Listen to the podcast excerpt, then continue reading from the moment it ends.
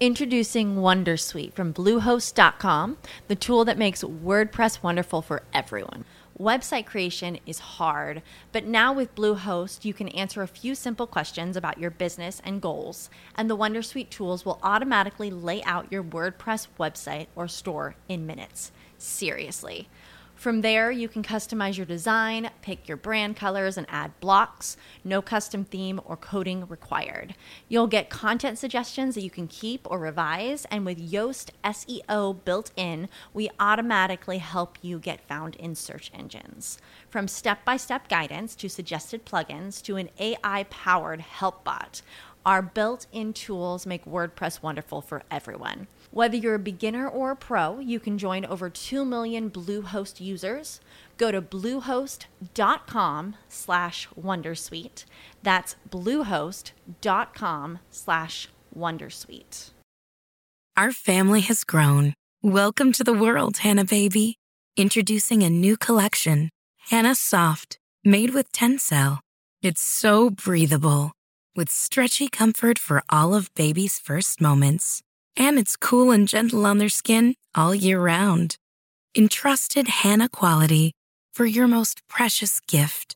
Hannah Soft, made to last. Shop now at hannahanderson.com.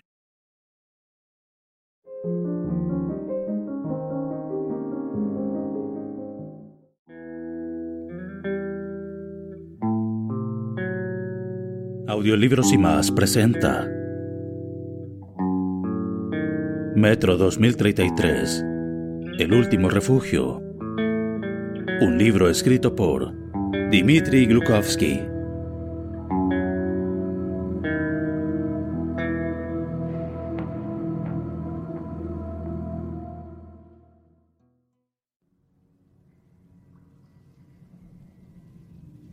Capítulo 12 La polis.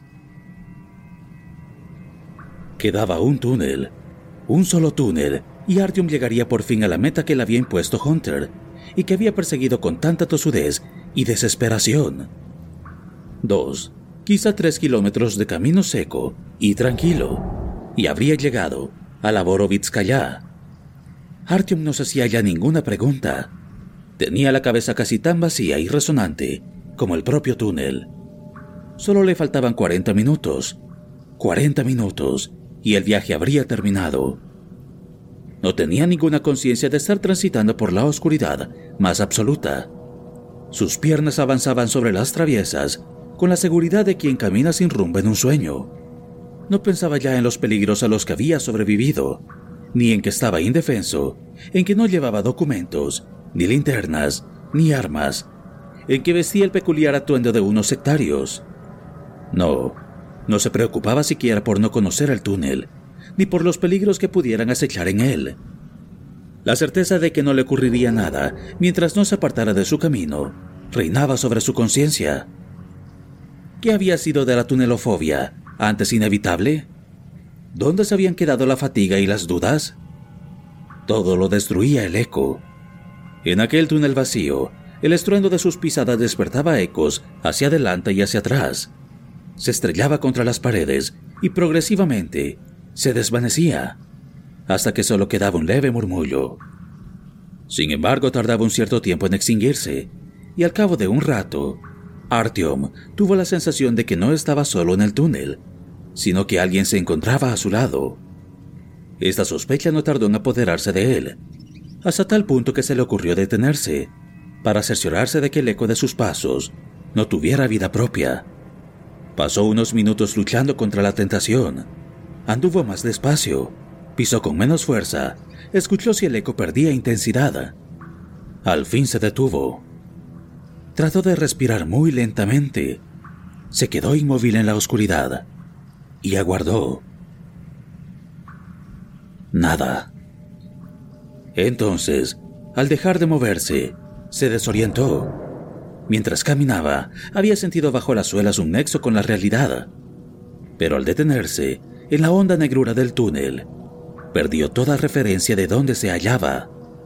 Luego, al caminar de nuevo, le pareció que el eco de sus pisadas se oía aún antes de que el pie se posara sobre el granito. El corazón le palpitó con más fuerza todavía.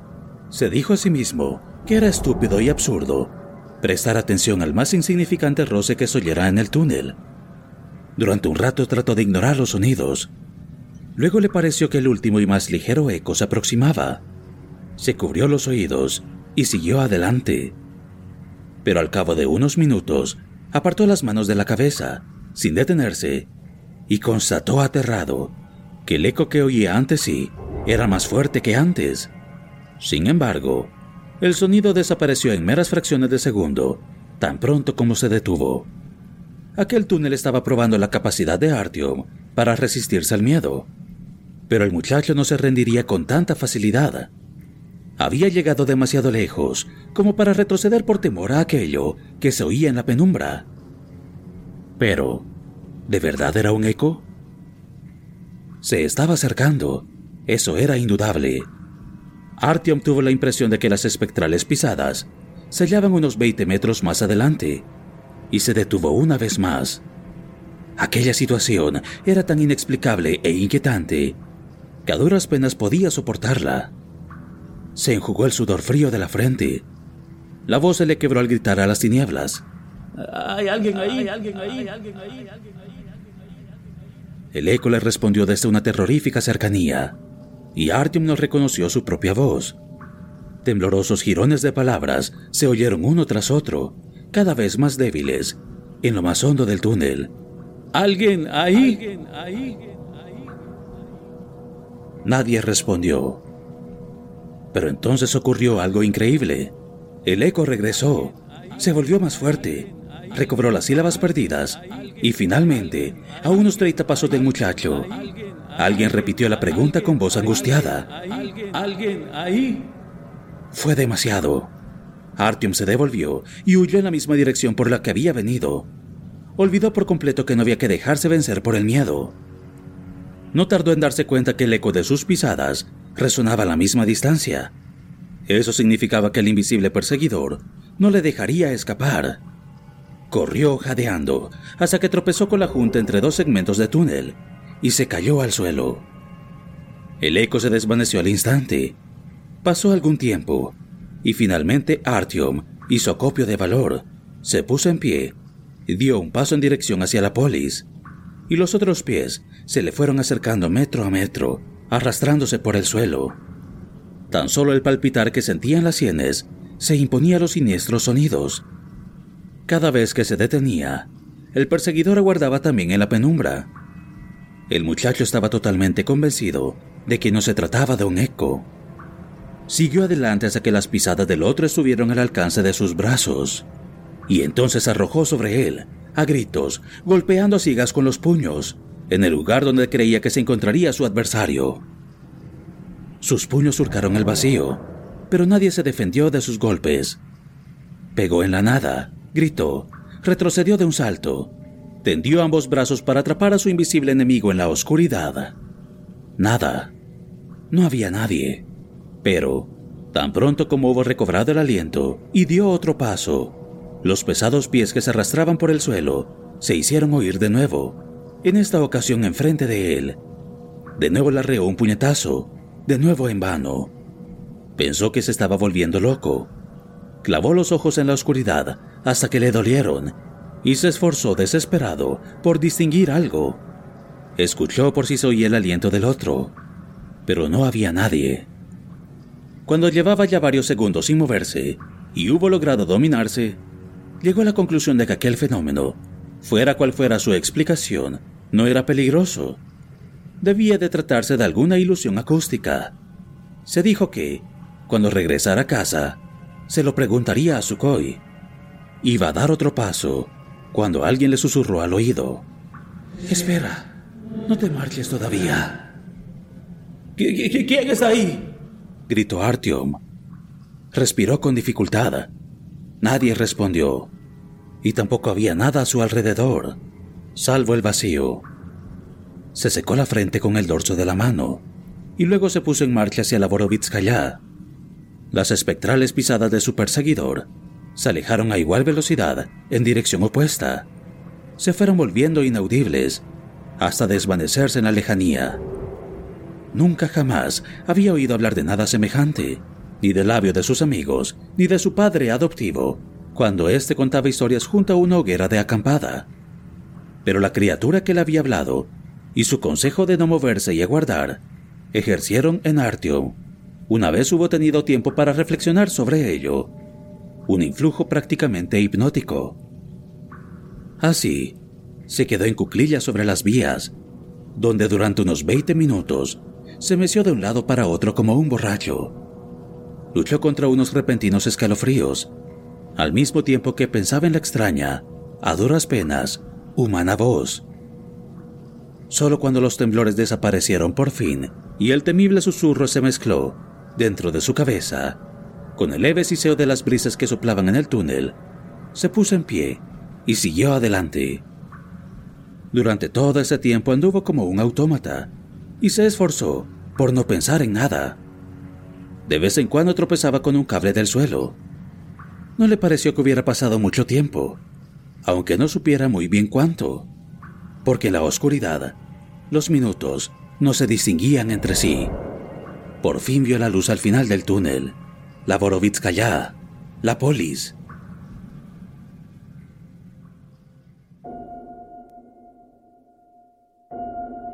En el mismo instante oyó un fuerte grito y disparos. Retrocedió y se ocultó en el hueco de la pared. Distinguió en la lejanía un débil gemido y una palabrota. Luego, la salva de una ametralladora, amplificada por el eco, atronó en el túnel. Un momento. Aun cuando se hubiera restablecido la calma, Artyom aguardó durante un cuarto de hora en su escondrijo antes de atreverse a salir. Levantó ambos brazos y caminó hacia la luz. Se encontró con el acceso a la estación. La Borovitskaya no tenía puestos avanzados. Era obvio que confiaban en el carácter inexpugnable de la polis. A tan solo cinco metros de la salida del túnel, se erguían los bloques de cemento de un punto de control. Frente a esto se encontraba, en un charco de sangre, con un brazo extendido, un cuerpo sin vida. Tan pronto como los centinelas de uniforme verde vieron a Artyom, le ordenaron que se acercara y se pusiera contra la pared. Lo registraron velozmente, le pidieron el pasaporte, le pusieron las manos a la espalda y por fin lo llevaron a la estación.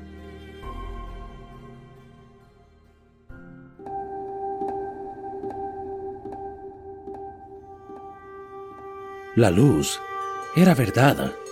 Todo el mundo le había dicho la verdad. No eran leyendas.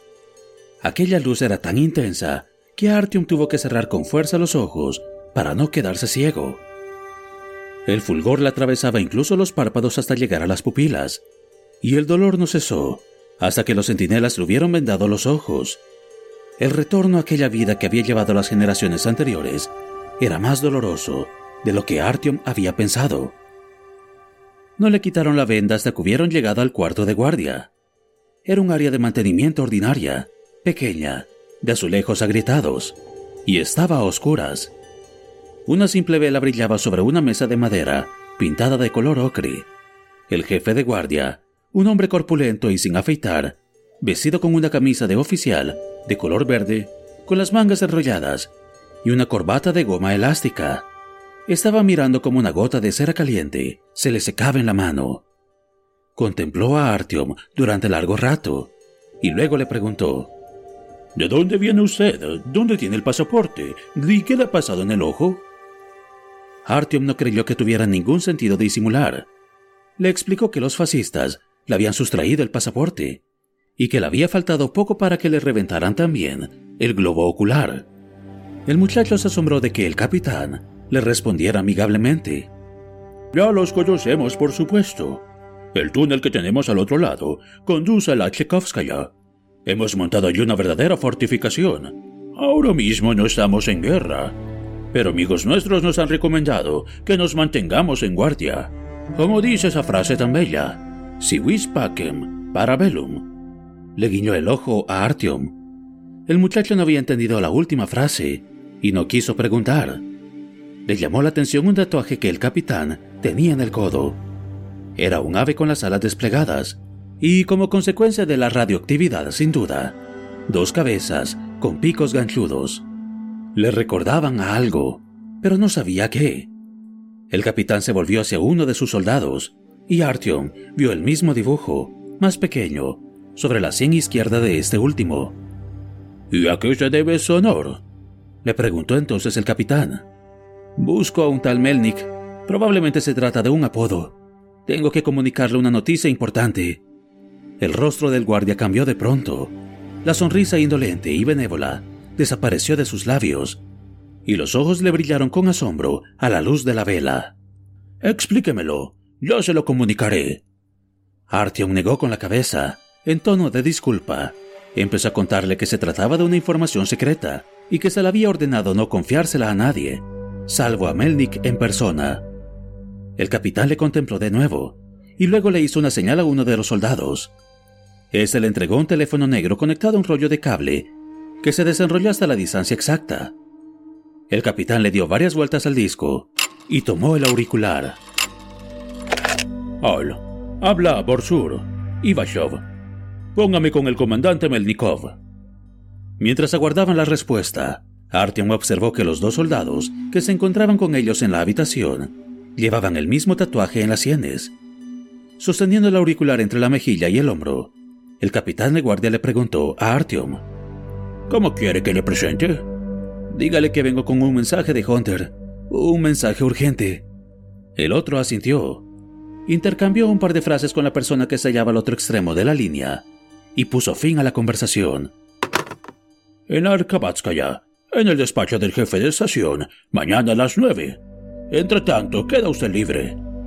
Le hizo una señal con la mano a uno de los soldados, que abrió la puerta.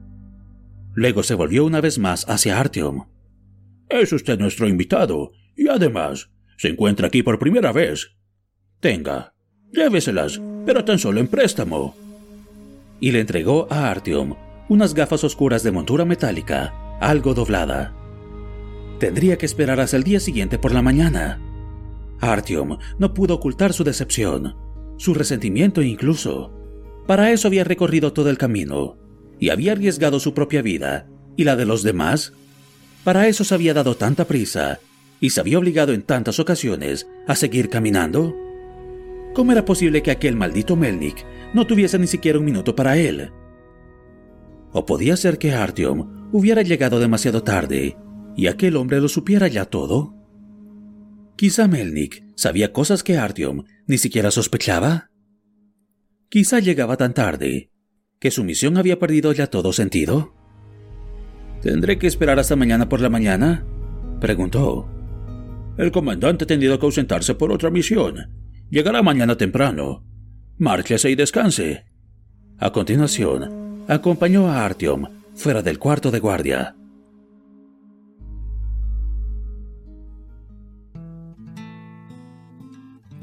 Más tranquilo, pero todavía con cierto sentimiento de humillación, Artyom se puso las gafas.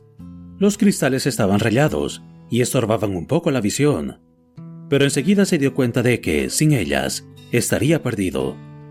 La luz de las lámparas de mercurio era demasiado brillantes para él, y no solo para él. Artyom constató que muchas de las personas que se encontraban allí se protegían los ojos con cristales oscuros. Pensó que debía tratarse también de forasteros, estaba contemplando algo que para él era nuevo e insólito. Una estación de metro totalmente iluminada. No había sombras. En la VDNKH y en todas las otras estaciones que conocía, las escasas fuentes de luz no alcanzaban a iluminar la totalidad del espacio. Así, todas las personas que deambulaban por ellas arrojaban sombras de varios tipos. Una sombra pálida y enfermiza que procedía de las velas una segunda, roja azul, producida por la iluminación de emergencia, y una tercera, negra y angulosa, de las linternas. Se mezclaban, se confundían entre sí, y con las sombras ajenas, se alargaban varios metros sobre el suelo, aterrorizaban, engañaban, despertaban sospechas y presentimientos. En la polis, en cambio, las lámparas de luz natural aniquilaban todas las sombras. Artyom se detuvo, boquiabierto, y miró alrededor. La Borovitskaya se encontraba en condiciones sorprendentemente buenas. No había restos de hollín ni en las paredes de mármol, ni en el techo blanqueado. El orden reinaba por doquier. Al otro extremo, una mujer vestida con un mono azul aseaba una representación mural que se había ensuciado con el paso del tiempo. Frotaba los relieves con una esponja y jabón. Los habitáculos se encontraban en los arcos que flanqueaban el vestíbulo. Tan solo dos de estos habían quedado libres para que se pudiera acceder a las vías. Los demás estaban tapiados a ambos lados con ladrillos y se habían transformado en verdaderos apartamentos. Todos ellos tenían puertas y algunos, incluso, un verdadero batiente de madera y ventanas de cristal. En uno de los apartamentos se oía música y delante de algunas de las puertas había felpudos para que los visitantes se limpiaran los zapatos. Hartium no había visto nada parecido en toda su vida. Aquel lugar transmitía calidez y amabilidad hogareña. El muchacho sintió una punzada en el corazón y cierta imagen de su niñez se avivó por unos instantes en su interior. Pero lo más impresionante era que en las paredes del vestíbulo, entre los apartamentos, había una larga hilera de anaqueles. Estos le prestaban a la estación una apariencia de lugar maravilloso, casi irreal. Le recordaron a Artyom unas descripciones de las bibliotecas de las universidades medievales que había leído en casa, en un libro. En uno de los extremos del vestíbulo, unas escaleras mecánicas enlazaban con el pasillo por el que se llegaba a la estación Arbatskaya. La puerta de seguridad estaba abierta y tan solo había un pequeño puesto de vigilancia. Los soldados saludaban a los transeúntes sin pedirles siquiera los documentos. El verdadero puesto de control se hallaba al otro extremo, bajo el gran relieve. Era un campamento militar.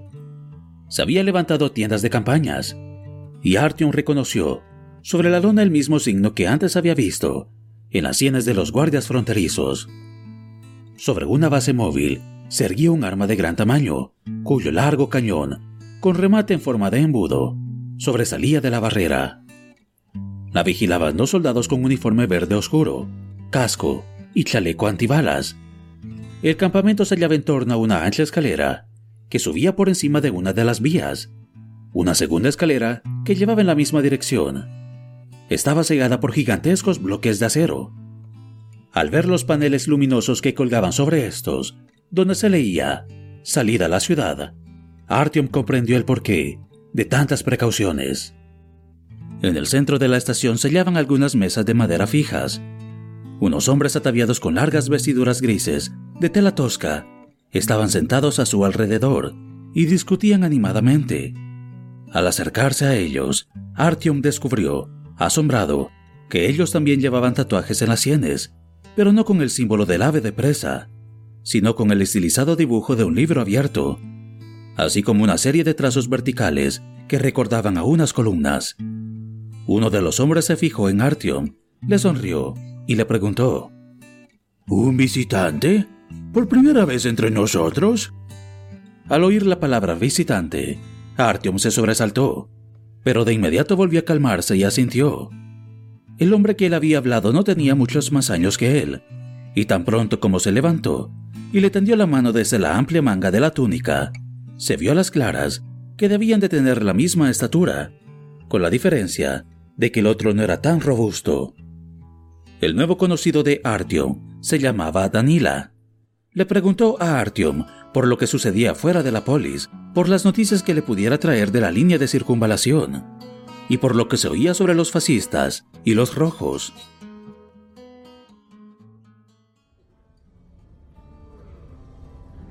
Media hora más tarde, estaban sentados en casa de Danila, en un pequeño apartamento que se encontraba bajo uno de los arcos, y bebían un té que sin duda, quién sabe por qué caminos, había llegado desde la VDNKH. El inventario de la habitación constaba de una mesa cubierta de libros, un anaquel de hierro colado que llegaba hasta el techo y estaba repleto igualmente de libros, y una cama. Del techo colgaba una linterna de luz pálida que alumbraba un artístico dibujo, representación de un gigantesco templo antiguo. Artyom tardó algún rato en reconocer la biblioteca que se encontraba en la superficie, sobre la polis. Cuando el anfitrión se hubo quedado sin preguntas, le llegó el turno a Artyom. ¿Por qué todos ustedes llevan tatuajes en las sienes? ¿Nunca has oído hablar de nuestras castas? le preguntó Danila, incrédulo. ¿Y tampoco sobre el consejo de la polis? Artyom se acordó de la narración de Mikhail Porfirievich. Asintió. Sí, sí que he oído hablar. Los militares y los bibliotecarios. Entonces, ¿tú eres bibliotecario? Danila le miró estupefacto, palideció y empezó a toser. Cuando por fin se hubo serenado, le dijo en voz baja, ¿Acaso te has encontrado alguna vez con un bibliotecario viviente? No te lo aconsejo. Los bibliotecarios se encuentran en lo alto. ¿No has visto las fortificaciones que tenemos aquí? Las erigimos por si algún día pretenden bajar. No confundas las cosas. No soy bibliotecario, sino guardián. También nos llaman brahmanes. ¿Qué es ese nombre tan raro? Tenemos una especie de sistemas de castas, como en la antigua India. Digamos que una casta es como una especie de clase. Tenemos la casta de los sacerdotes, de los guardianes del saber, de los que reúnen libros y trabajan con ellos.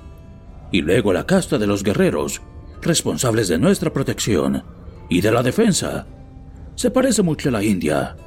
Allí también existían las castas de los comerciantes y de los siervos. Nosotros tenemos lo mismo. Por ello empleamos nombres hindúes. Los sacerdotes son brahmanes. Los guerreros son kshatriyas.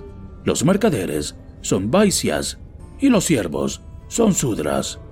Cada uno de nosotros pertenece a la misma casta durante toda su vida después de tomar parte en cierto ritual de iniciación, especialmente los kshatriyas y los brahmanes. En la India, la pertenencia a las castas era cosa de familia, se transmitía por herencia. Aquí, en cambio, las elegimos al cumplir los 18 años. En la Borovitskaya, concretamente, vivimos los brahmanes. Tenemos aquí nuestra escuela, también las bibliotecas y las celdas para el estudio. La estación de la biblioteca, que está al lado, tiene un estatus especial, porque la línea roja ostenta derecho de tránsito sobre ella.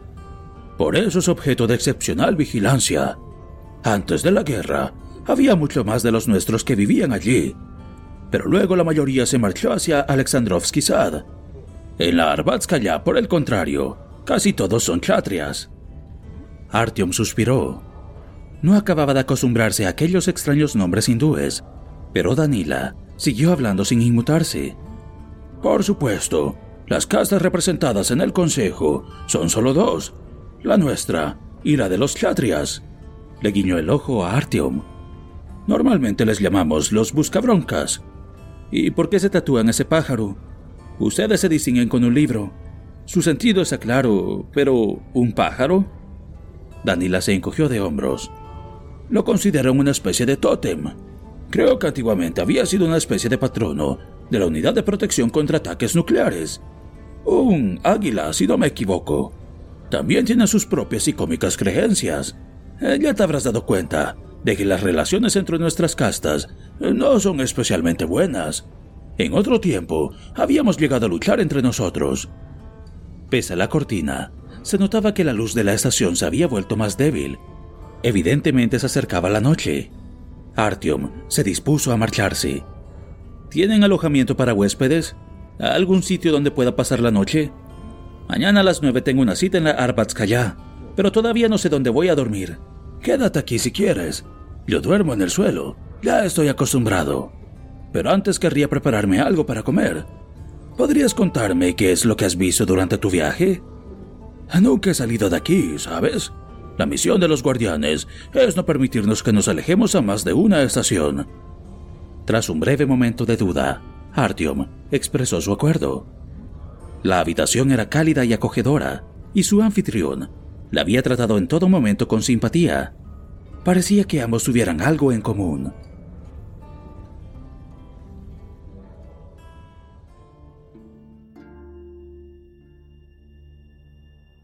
Al cabo de un cuarto de hora, el muchacho se había puesto a lavar las setas, mientras que Danila cortaba la carne de cerdo en porciones pequeñas. Entonces, ¿nunca has visto la biblioteca? Le preguntaba Artie un poco después, con la boca llena. ¿Te refieres a la gran biblioteca? precisó el brahman. con mirada grave. Artyom apuntó hacia el techo con el tenedor. La que está allí arriba sigue en pie. A la gran biblioteca tan solo ascienden los más ancianos y los stalkers que trabajan para los brahmanes.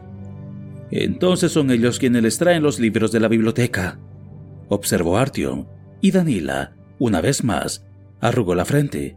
Eh, quiero decir, de la gran biblioteca. Sí, son ellos, pero tan solo por orden de los más ancianos de nuestra casta. No podemos hacerlo nosotros mismos, y por ello tenemos que servirnos de esos mercenarios. Nuestra misión consiste en preservar el saber y transmitirlo a quienes lo busquen. Pero, para transmitir el saber, primero tenemos que obtenerlo. Danila suspiró y levantó los ojos. Ah, ¿Quién de nosotros se dejaría ver allí arriba? ¿A causa de la radiación? Eso también. Danila bajó la voz. Pero sobre todo, a causa de los bibliotecarios. Eso sí que no lo entiendo. ¿No son ustedes los bibliotecarios? Eh, bueno, sus descendientes.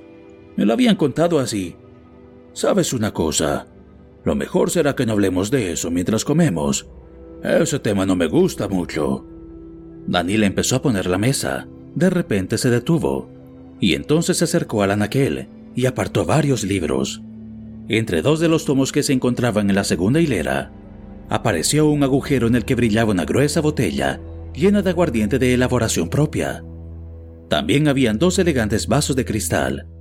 Mientras bebían, Artyom contemplaba con gran interés el anaquel. Finalmente dijo, Vaya, ¿cuántos libros tienes? Creo que en toda la biblioteca de la VDNKH no debe de haber tantos. Aunque solo fuera por eso, quería llegar a la polis, por la gran biblioteca. Soy incapaz de imaginarme cuántos libros debían de tener allí arriba para que se llegara al punto de construir un edificio tan grande. Señaló con un gesto el dibujo que se encontraba sobre la pared. Danila asintió, halagado por las palabras de Artyom. Todos esos libros no significan nada, y la gran biblioteca no se construyó por ellos. No son estos libros los que tenían que conservarse en ella. Artyom le miró asombrado. El brahman abrió de nuevo la boca, pero de repente se levantó, fue hacia la puerta, la abrió levemente y escuchó. Luego la cerró sin hacer ruido, volvió a sentarse y susurró. La gran biblioteca se edificó para un único libro. Se encuentra allí, en un lugar secreto. Los otros libros no tienen otro objetivo que ocultarlo. Todo el mundo está buscando este único libro. Y el único libro que vigilan es ese. Danila se estremeció. ¿De qué libro se trata? preguntó Artyom, también en voz baja. El viejo tomo en folio. La historia entera está escrita con letras doradas sobre sus páginas negras como la antracita, hasta el final. ¿Y por qué lo buscan? ¿Es que no lo has entendido? Hasta el final, de todas las cosas. Pero para eso todavía falta mucho. ¿Quién posee ese saber? Por unos instantes, una tenue sombra apareció tras la cortina. Artyom se dio cuenta, aunque estuviera mirando a Danila, y le hizo una seña a este. El otro cayó a media frase y se precipitó hacia la entrada. Artyom salió disparado tras él. No vieron a nadie, tan solo oyeron unos pasos veloces que se alejaban por el pasillo que conducía al Arbatskaya. Los guardias apostados en aquel lugar dormían plácidamente a ambos lados de la escalera mecánica. Mientras volvían a la habitación, Artyom pensaba que el brahman proseguiría con su relato, pero ese se había asustado y movía la cabeza de mal humor. No se nos autoriza explicar todo esto. Esa parte de nuestra misión se reserva tan solo a los iniciados. He hablado en demasía. Escúchame bien. No puedes revelar bajo ninguna circunstancia lo que te he contado. Si alguien supiera que tienes noticia del libro, te encontrarías con muchísimos problemas. Y yo también. De pronto, Artyom comprendió por qué le habían empezado a sudar las manos cuando Danila le habló del libro. El corazón le palpitaba con fuerzas cuando preguntó, Hay más libros como ese, ¿verdad? Danila le miró los ojos con recelo. ¿Qué quieres decir? Tienes que temer a la verdad en antiguos tomos en folios en los que las palabras están marcadas en oro y el papel negro como la pizarra no se corrompe. Artyom creyó ver como a través de un velo oscuro el rostro vacío e inexpresivo de Bourbon, que había balbuceado mecánicamente aquellas palabras extrañas e incomprensibles. El brahman, estupefacto, clavó los ojos en el joven. ¿Cómo te has enterado de eso? Artyom, como hechizado, contempló la ilustración de la pared. Una revelación. Entonces, no hay un solo libro. ¿Qué es lo que está escrito en los demás? Tan solo ha quedado uno. Había tres. Pasado, presente y futuro. Pasado y presente se perdieron hace siglos. Solo queda el último libro, el más importante. ¿Y dónde se encuentra? En el depósito principal. Allí hay más de 40 millones de tomos, y uno de ellos es el libro en cuestión. Un libro de aspecto vulgar, con encuadernación habitual. Para reconocerlo, habría que abrirlo y pasar sus páginas. Según la tradición, las páginas del tomo en folio son negras. Pero, para hojear todos los libros del depósito principal, habría que pasar allí 70 años sin interrupción, sin dormir. Una sola persona podría pasarse allí como mucho un día, y de todos modos, no le sería posible examinar en paz todos los volúmenes. Pero no hablemos de eso. Danila se preparó un lecho en el suelo, encendió una vela sobre la mesa y apagó la luz eléctrica. Artyom también se acostó, pero de mala gana.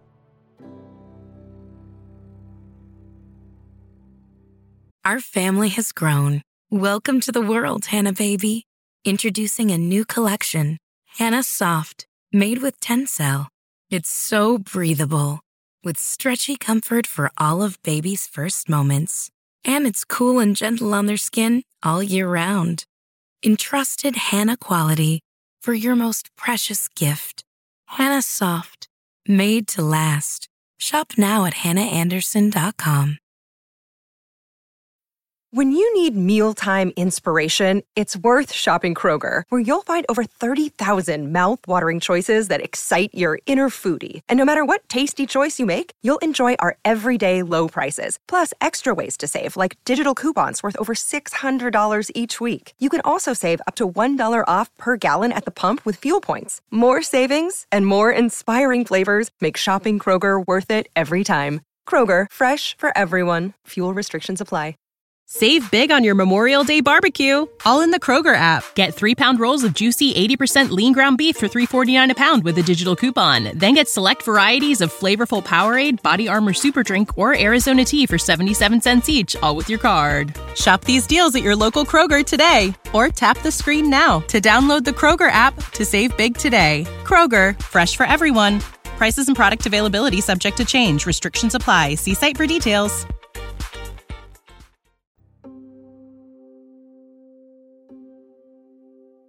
Aun cuando no se acordara siquiera de la última vez que había podido reposar, no lograba dormirse. Daniela estaba ya roncando cuando Artyom preguntó: ¿Desde la biblioteca se alcanza a ver el Kremlin? Por supuesto, pero no se puede mirar. Quien lo mira es atraído a él. ¿Y cómo es eso? Daniela se apoyó en el codo para levantar medio cuerpo. A la luz amarilla de la vela, Artyom vio su rostro enfadado. Los Stalkers dicen que cuando uno sale afuera, no debe mirar el Kremlin. Por encima de todo, no hay que mirar las estrellas que coronan sus torres. Si las miras, no podrás apartar la mirada. Y si las sigues mirando, te atraerán hacia sí. No es casualidad que todas las puertas del Kremlin estén abiertas. Por eso los Stalkers nunca van solos a la gran biblioteca. Si uno de los dos contempla el Kremlin durante demasiado tiempo, el otro le obliga a volver en sí. Artyom tragó saliva. ¿Y qué hay allí en el Kremlin? Eso no lo sabe nadie, porque en el Kremlin solo se puede entrar, pero nadie ha vuelto a salir. Si quieres saber más, puedes coger un libro que está en el anaquel. Cuenta una interesante historia sobre estrellas y cruces gamadas, y también sobre las estrellas que relucen sobre las torres del Kremlin.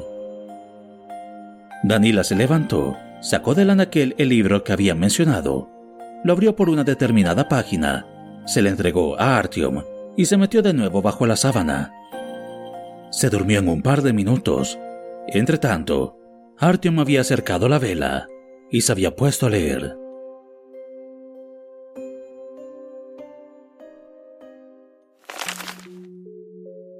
Por tratarse de la más pequeña y la menos significativa entre las organizaciones políticas que luchaban por el poder y la influencia tras la primera revolución rusa, los bolcheviques no eran vistos por ninguno de sus rivales como adversarios a tener en cuenta. Les faltaba apoyo entre los campesinos y tenían pocos partidarios tanto entre la clase obrera como en la flota. Vladimir Ilich Lenin, que había estudiado el arte de la alquimia y de la evocación de espíritus en una escuela secreta de Suiza, e encontró sus aliados más poderosos tras las fronteras que separan los mundos. En aquella época se empleó por primera vez la estrella de cinco puntas como símbolo del movimiento comunista, así como del ejército rojo. Sabemos bien que, entre todos los tipos de portal que se emplean para atraer a los demonios hasta nuestro mundo, el pentáculo es el más popular y el más apropiado para los neófitos. Si el creador del pentáculo sabe emplearlo bien, controlará a los demonios que introduzca en nuestro mundo y los pondrá a su servicio. A fin de controlar mejor a la criatura conjurada, se trazará un círculo adicional en torno al pie de bruja. Por lo general, el demonio no será capaz de franquear dicha barrera. No sabemos cómo fue posible que los líderes del movimiento comunista lograran los objetivos por los que se habían esforzado los nigromantes de todas las épocas. Establecer lazos con las tierras oscuras, con los poderosos demonios que gobiernan hordas enteras de demonios menores. Algunos expertos están convencidos de que los habitantes de las tierras oscuras vieron venir las inminentes guerras y el derramamiento de sangre más espantoso de la historia humana, y que se acercaron a la frontera que separa los mundos, a fin de contactar con los aliados que les permitieran hacerse con una abundante cosecha de vidas humanas. A cambio, les prometieron apoyo y protección. La hipótesis de que la inteligencia alemana financió a los dirigentes comunistas es totalmente verosímil, pero sería estúpido y superficial pensar que Lenin logró inclinar la balanza a su favor, tan solo gracias a sus socios y compañeros de otras tierras. El futuro líder comunista contaba ya con promotores muchísimo más poderosos y sabios que el servicio secreto militar de la Alemania imperial. Los detalles de este acuerdo con las tierras oscuras, con los poderes de las tinieblas, no son accesibles para la ciencia actual. Pero el resultado es evidente. Poco más tarde, los pentagramas adornaron las banderas y las gorras del ejército rojo, así como las corazas de su, por aquel entonces, más bien pobre equipamiento de guerra. Cada uno de esos símbolos le abría el acceso a este mundo, a un demonio protector que resguardaba al portador del pentagrama contra posibles ataques. Como de costumbre en estos casos, se pagaba al demonio con sangre. De acuerdo con estimaciones a la baja, más de 30 millones de ciudadanos de este país sirvieron como pago de este acuerdo a lo largo del siglo XX. El pacto con los señores de los poderes conjurados no tardó en dar fruto. Los bolcheviques se hicieron con el mando y lo reforzaron, y aunque Lenin, el enlace entre ambos mundos, no pudo soportarlo, y devorado desde dentro por las llamas del infierno, murió cuando tenía tan solo 54 años. Sus seguidores cumplieron con sus obligaciones sin vacilar. Al cabo de poco, el país entero cayó en manos de los demonios. Los niños, de camino hacia la escuela, llevaban el pie de bruja en el pecho. En nuestros días no queda casi nadie que sepa que, en su origen, el ritual de iniciación de los niños de octubre incluía el trazado de esa figura sobre la piel del niño con una aguja infectada. Así, el demonio asignado a cada una de las estrellas de octubre saboreaba ya la sangre de su futuro señor y establecía un lazo sagrado con él, que había de durar para siempre. Tan pronto como el niño se hacía mayor y entraba en la organización de los pioneros, recibiría un nuevo pentagrama, en el que las mentes despiertas habrían podido reconocer la esencia del pacto. El retrato dorado de Lenin aparecía en él, rodeado de las mismas llamas que lo habían arrastrado a la muerte. De esta manera, la nueva generación tenía presente el gesto heroico del sacrificio de uno mismo. Luego venía el consomol, y después, para unos pocos elegidos, el camino hacia la casa de los sumos sacerdotes, el Partido Comunista. Miríadas de espíritus conjurados protegían todo lo que había en el Estado soviético y a todos los que vivían en él, niños y adultos, edificios y máquinas. Sin embargo, los habitantes de las tierras oscuras se posicionaron sobre los gigantescos pies de bruja de color rojo rubí que resplandecían sobre las torres del Kremlin. Se dejaron encerrar para que su poderío fuese aún más grande. Como consecuencia de ello, líneas de fuerza invisible recorrieron la totalidad del país, lo protegieron del caos y de la destrucción, y sometieron a sus habitantes a la voluntad del Kremlin. En cierto sentido, la Unión Soviética entera se transformó en un gigantesco pentagrama, con las fronteras estatales como línea de seguridad exterior. Artyom se apartó de la lectura por unos instantes y miró alrededor. La vela estaba a punto de extinguirse y empezaba a soltar humo negro. Danila estaba dormido, con la cara contra la pared. Artyom estiró los miembros y siguió leyendo. La prueba decisiva del poder soviético fue el enfrentamiento con la Alemania nazi. Protegidos por fuerzas no menos antiguas y poderosas, los teutones entraron en nuestra tierra con sus acorazados por segunda vez en un siglo. En esta ocasión, sus banderas llevaban un símbolo rotatorio del sol, la luz y la prosperidad. Todavía hoy, después de 50 años, los acorazados combaten con el pentagrama sobre la torreta, con la eterna batalla contra la que exhiben la esvástica sobre su piel de acero. En imágenes de museo, en pantallas de televisores, en hojas cuadriculadas, arrancadas de cuadernos escolares. La vela llameó por última vez y se apagó. Era la hora de dormir.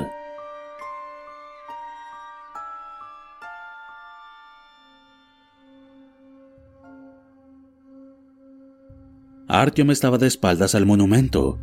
Si se daba la vuelta, vería en el hueco que quedaba entre los dos edificios, medio derruidos, un trecho del elevado muro, así como los contornos de las puntiagudas torres. Pero le habían prohibido que se diera la vuelta y las mirara. Así se lo habían inculcado. Por otra parte, no podía perder de vista ni un solo momento las puertas y las escaleras, porque si se producía el desastre, tendría que dar inmediatamente la alarma. Pero, si se dejaba capturar por la visión de las torres, ya sería demasiado tarde. Él mismo tendría que ir hacia ellas, y los demás tendrían también problemas. Por ello, no se movió de donde estaba, aunque algo le estuviera incitando a darse la vuelta. Para distraerse, contempló la estatua, cuyo pedestal estaba cubierto de musgo. Representaba a un hombre mayor, de mirada siniestra, sentado, apoyado en un brazo. De las profundas cuencas de sus ojos goteaba lentamente un líquido espeso. Parecía como si el monumento estuviera llorando. Artyom no pudo aguantar durante mucho tiempo aquella imagen. Dio un rodeo en torno a la estatua y contempló las puertas de la entrada. Todo estaba en calma. Reinaba una absoluta quietud. Tan solo soplaba una leve brisa cada vez que ésta pasaba entre los ruidos esqueletos de los edificios. Sus compañeros se habían marchado hacía mucho rato. Lo habían dejado allí.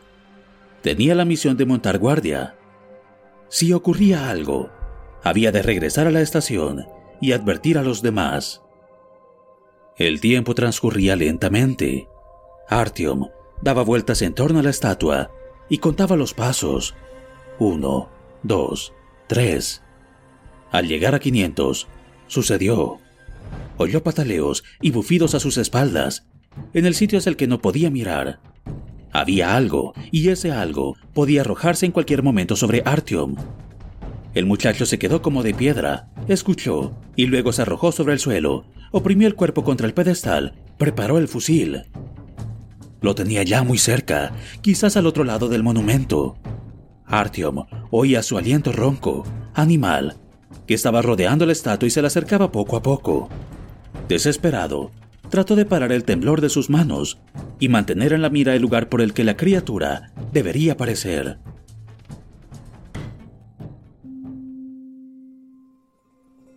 Pero de repente, los ruidos empezaron a alejarse. Artyom miró detrás de la estatua para dispararle una ráfaga por la espalda a su desconocido enemigo. y en aquel momento se olvidó de todo. A pesar de la lejanía, vio con nitidez la estrella que remataba la torre del Kremlin. La propia estrella parecía una silueta imprecisa, a la pálida luz de la luna oculta por las nubes, pero fascinaba a todo el que la viera. Refulgía. Artyom no confiaba en sus propios ojos. Agarró los prismáticos. La estrella ardía con llama furiosa, de un color rojo intenso. Iluminaba un círculo de varios metros de diámetro. Al verla más de cerca, Artyom se dio cuenta de que la luz era irregular. Parecía como si dentro del gigantesco rubí estuviera encerrado un torbellino. Se alzaban grandes llamas, parecía que algo se moviera de un lado para otro. La luz burbujeaba y palpitaba. Una visión de belleza abrumadora, ultraterrena, pero que apenas si se veía desde la distancia. Artyom tenía que acercarse. Cargó a hombros con el fusil, bajó por la escalera saltó sobre el asfalto agrietado de la calle y no se detuvo hasta llegar a la esquina del edificio, desde donde se divisaba la totalidad de la muralla del Kremlin y también las torres. Sobre cada una de estas refulgía una estrella roja. Artyom, sin aliento, miró de nuevo con los prismáticos. Todas las estrellas ardían con la misma luz burbujeante e irregular. No podía alejarse de ellas. Se concentró en la estrella más cercana se embebió del fantástico juego de las llamas, y entonces le pareció distinguir qué era lo que se movía bajo la superficie cristalina. Para poder ver mejor sus enigmáticos contornos, se acercó un poco más. Sin preocuparse por los peligros, se quedó en medio de la calle y miró con los prismáticos. ¿Qué era lo que había visto? Los habitantes de las tierras oscuras, los mariscales de las hordas demoníacas, conjurados para la protección del Estado soviético.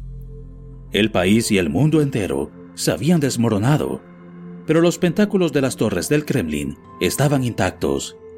Los señores, que habían cerrado el pacto con los demonios, habían muerto hacía tiempo, y por ello no quedaba nadie que pudiera liberarlos. ¿Nadie? Si él podía. Tengo que encontrar la puerta, pensó. Tengo que encontrar la entrada.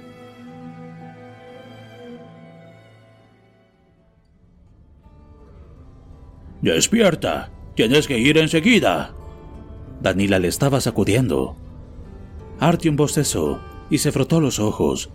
Había tenido un sueño interesante en extremo, pero enseguida se desvaneció, y el muchacho lo olvidó por completo. La estación estaba totalmente iluminada. Afuera se oía el ajetreo de los baldes y las voces de las mujeres de la limpieza, de buen humor, que intercambiaban burlas. Artyom se puso las gafas de sol, aceptó un pañuelo no especialmente limpio que le ofrecía su anfitrión y salió arrastrando los pies para ir a lavarse. Los aseos se encontraban al otro extremo de la estación, no muy lejos del gigantesco relieve de la pared. Artyom se puso al extremo de una larga cola y trató, entre bostezos, de acordarse por lo menos de algún detalle del sueño. De pronto, las personas que aguardaban para entrar en los servicios se pusieron nerviosas y empezaron a susurrar agitadamente. Artyom miró alrededor. Todos los ojos habían vuelto hacia la pesada puerta de hierro. Se había abierto. Allí, en el umbral, se encontraba un hombre alto. Al verlo, Artyom se olvidó de lo que había ido a hacer. Se trataba de un stalker. A pesar de los relatos de su padre adoptivo, y de las historias de los mercaderes, no se los había imaginado nunca de aquella manera. Vestía un traje aislante sucio, chamuscado, incluso en algunos lugares, y un chaleco antibalas largo y pesado. De su hombro derecho colgaba con indolencia un fusil ametrallador de impresionantes dimensiones. Sobre el izquierdo reposaba una brillante cartuchera que le cruzaba el pecho. Los pantalones terminaban en unos pesados borseguíes y cargaba con una voluminosa mochila de tela irrompible. El Stalker se quitó el casco esférico y la máscara antigas, y así quedó al descubierto su rostro enrojecido y sudoroso. Intercambió algunas palabras con el jefe de guardia. No era muy joven. Artyom alcanzó a distinguir una barba incipiente, de color gris, sobre las mejillas y el mentón, así como algunas canas en su cabello moreno y muy corto. Con todo, aquel hombre irradiaba vigor, y confianza en sí mismo, dureza y concentración, como si en todo momento hubiera tenido que estar alerta frente al peligro, incluso en aquella estación tranquila e iluminada. Artyom era el único que aún miraba al recién llegado, sin ningún disimulo. Los demás que se encontraban en la cola le habían ordenado de mal humor que no se detuviera. Pero al ver que el muchacho no les hacía caso, le pasaron delante. Artyom. Danil había ido en su busca. ¿Qué, ¿Qué estás haciendo? ¿Vas a llegar tarde? Al oír el nombre, el Stalker se volvió hacia Artyom, lo miró con atención y luego dio una larga zancada hacia él. Con voz profunda y poderosa, le preguntó: ¿Eres de la VDNKH? Artyom asintió en silencio. Se dio cuenta de que le temblaban las rodillas.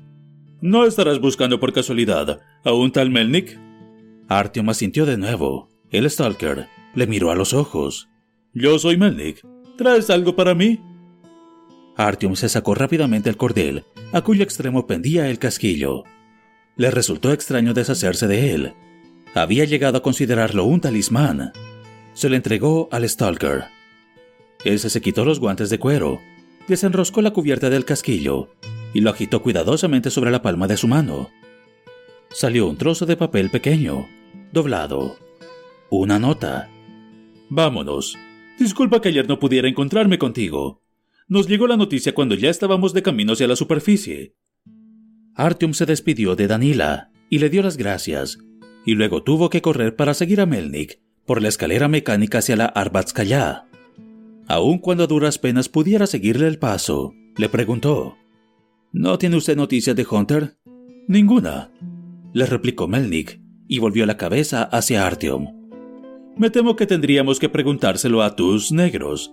En cambio, sí que nos han llegado noticias de la VDNKH, más de las que querríamos.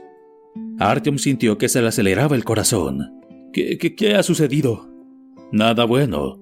Los negros atacaron de nuevo. Hace tan solo una semana tuvo lugar un combate muy duro en el que murieron cinco hombres.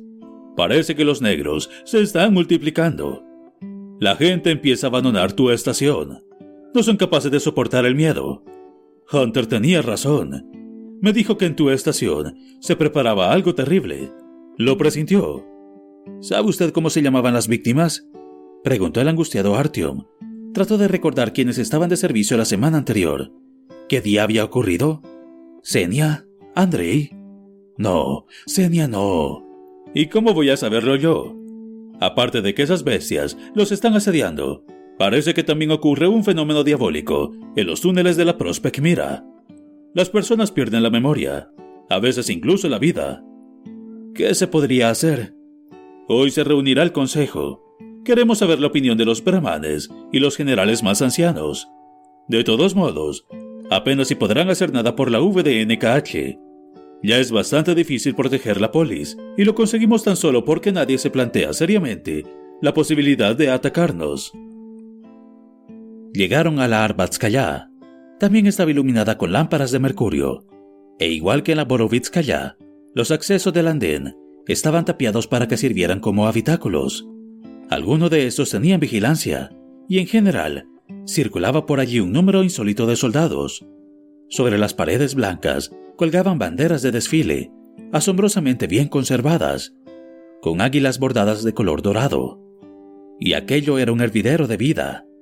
Dignos brahmanes, en vestiduras largas, iban de un lado para otro, mientras que las pendencieras encargadas de la limpieza se dedicaban a pellizcar a todos los que pisaban los suelos recién fregados. Los forasteros, que no eran pocos, se reconocían por las gafas de sol o porque empleaban las manos a modo de visera sobre los ojos entrecerrados. En la Arbatskaya solo había viviendas y oficinas. Las tiendas y cantinas se encontraban en los pasillos. Melnik guió a Artyom hacia el final del andén, donde empezaban las instalaciones de mantenimiento. Le ordenó que se acomodara sobre un banco de mármol con superficie de madera, desgastada por los miles de pasajeros que se habían sentado allí. Le dijo que esperara y se marchó.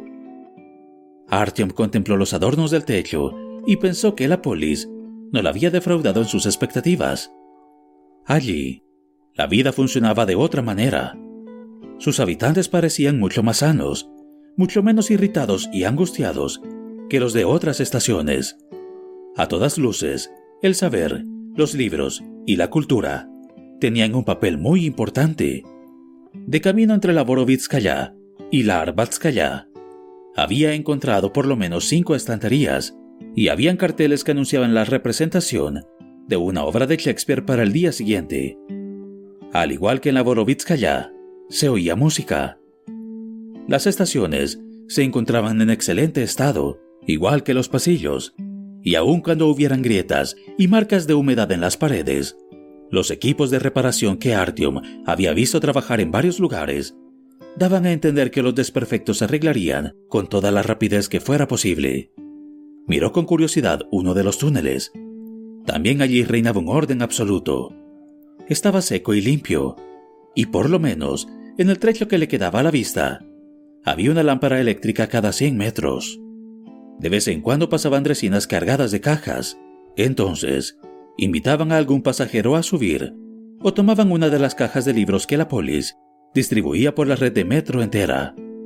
Pero entonces Artyom pensó que todo aquello estaba a punto de desaparecer, que la VDNKH no podría resistir mucho tiempo la presión de aquellos monstruos. No es de extrañar, se dijo para sí. Se acordó de la noche en la que él mismo había hecho frente al asalto de los negros y de las pesadillas que había tenido desde entonces. ¿La VDNKH está a punto de desaparecer? Si la respuesta era afirmativa, el muchacho se quedaría sin hogar. Con mucha suerte, su padre adoptivo y sus amigos lograrían salvarse. Quizá volvería a encontrárselos algún día en alguna pared de la red de metro. Se hizo un juramento a sí mismo. Si Melnik le comunicaba que había cumplido su deber y que no tenía que hacer nada más, regresaría de inmediato a la VDNKH. Si su estación era el único obstáculo que quedaba en el camino de los negros, y sus amigos tenían que morir en su defensa, prefería estar con ellos, en vez de refugiarse en aquel paraíso. Sí, quería volver a casa, a las tiendas del ejército, a la fábrica de té, a charlar con Senia, a contarle sus aventuras. Seguramente su amigo no se creería ni la mitad de lo que le explicaría, si es que aún vivía. Vamos, Artyom, le dijo Melnik. Quieren hablar contigo.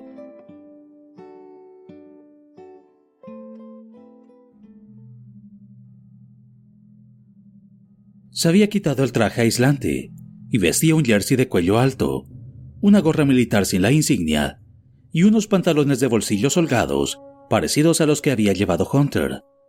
Artyom pensó que su manera de comportarse, en general, se le veía igualmente concentrado, tenso como un resorte, y hablaba con las mismas frases, concisas y claras. Entraron en una sala de paredes revestidas con madera de roble.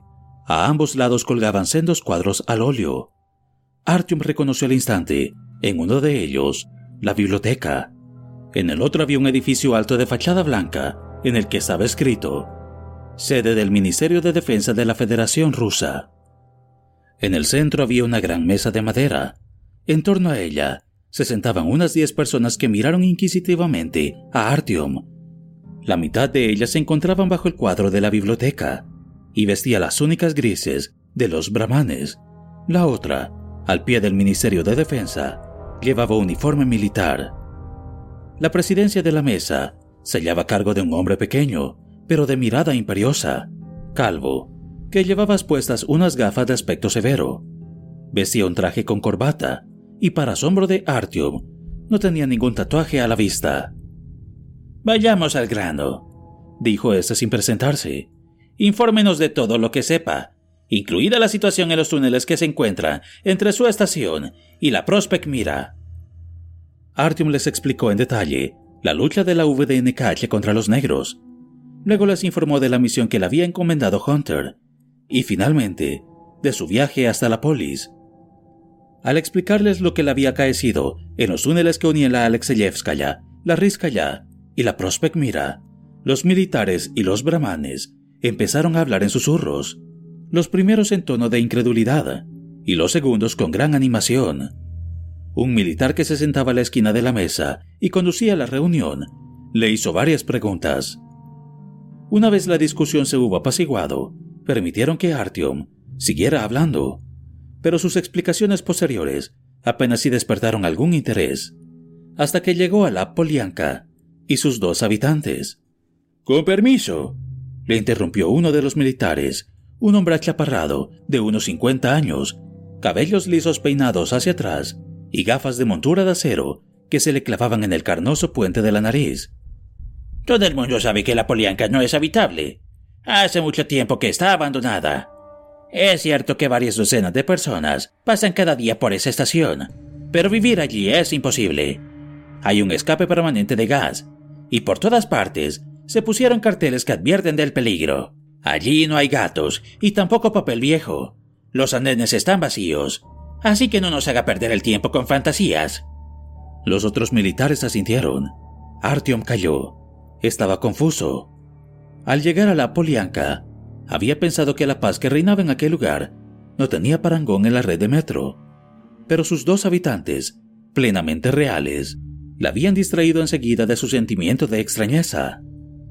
Los brahmanes no dieron ninguna muestra de apoyo a las objeciones del irritado militar. El más anciano, un hombre calvo de barba larga y gris, miró a Artyom con interés.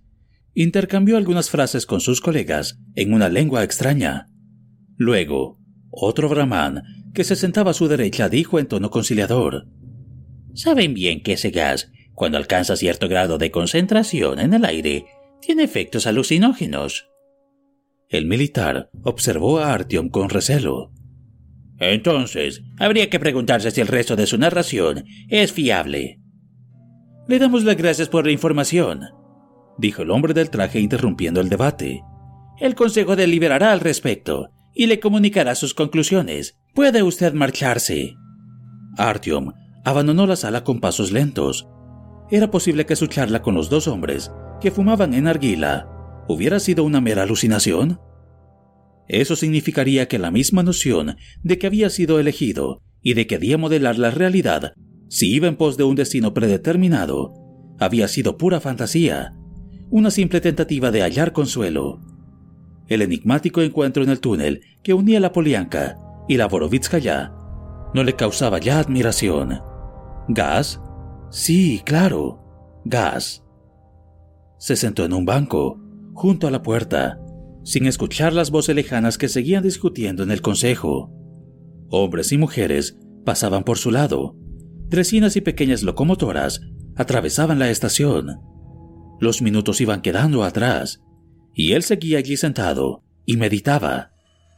¿Existía en realidad su misión? ¿O también se la había imaginado? ¿Qué tendría que hacer? ¿A dónde debía de ir? Alguien le tocó en el hombro. Era el militar que había tomado nota de sus explicaciones.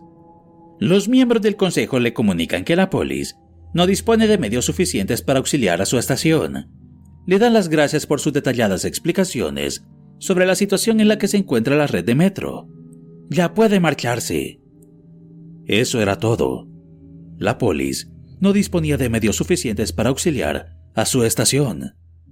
Había sido todo en vano. Había hecho todo lo que había podido a cambio de nada. No había nada más que hacer, salvo regresar a la VDNKH y luchar hombro con hombro junto con los que defendían la estación. Artyom se levantó con gran dificultad y se alejó lentamente, sin saber a dónde ir. Estaba a punto de llegar al pasillo de la Borovitskaya cuando oyó un ligero carraspeo a sus espaldas. Se volvió y se encontró con el Brahman, que durante la reunión se había sentado a la diestra del más anciano. El hombre le sonrió con cortesía y le dijo: Aguarde un momento, por favor.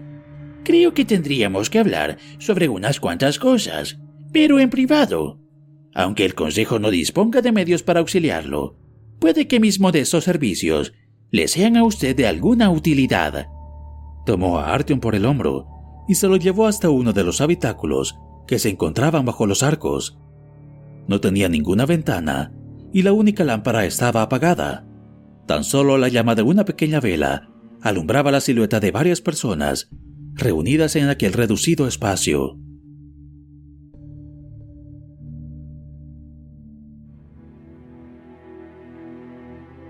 Artyom no tuvo tiempo de verles la cara. porque el brahman, que lo había guiado hasta allí, apagó la vela y la habitación quedó a oscuras. Una voz ronca le dijo, ¿Todo eso que nos ha contado sobre la Polianka era cierto? Sí, respondió Artyom con firmeza. ¿Sabes con qué nombre es conocida la Polianka entre los brahmanes? Estación del destino. Pero es mejor que los chatrias piensen que lo que viste fue una alucinación inducida por el gas. A nosotros no nos importa, y no vamos a curar de su ceguera a los mismos que hace muy poco eran enemigos nuestros. Creemos que los hombres en esa estación se encuentran con los enviados de la Providencia. Pero, como la Providencia no tiene nada que decirles a la mayoría de los que pasan por allí, ellos creen hallarse en una estación vacía y abandonada. Sin embargo, a veces el encuentro se produce, y entonces tiene siempre un gran significado, y la experiencia que se haya vivido allí permanece en el recuerdo durante la vida entera. ¿Tú la recuerdas? No, respondió Artyom, pero era mentira. Recelaba de aquellos hombres. Le parecía una especie de secta. Los más ancianos entre nosotros están convencidos de que tu llegada no es casual. No eres un hombre ordinario y tus especiales capacidades, que te han salvado en más de una ocasión durante el camino, también podrían aportarnos algo a nosotros.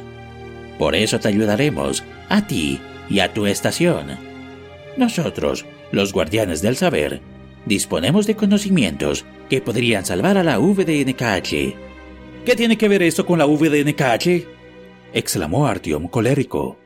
Todos ustedes hablan tan solo de la VDNKH. Parece que no comprenden que no he venido solo por mi estación. Todos ustedes se hallan en peligro. En primer lugar, caerá la VDNKH, luego la línea entera, y finalmente, la red de metro dejará de existir. Nadie le respondió. El silencio se oía cada vez más opresivo. Solo se oía la compasada respiración de los presentes. Artyom aguardó hasta que no pudo más.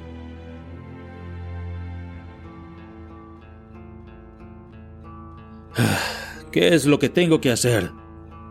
Subir a la superficie y entrar en el depósito principal de la biblioteca. Una vez allí, buscarás algo que nos pertenece a nosotros. Si lo encuentras, te explicaremos lo que tienes que hacer para acabar con ese peligro. Que las llamas engullan a la gran biblioteca cimiento.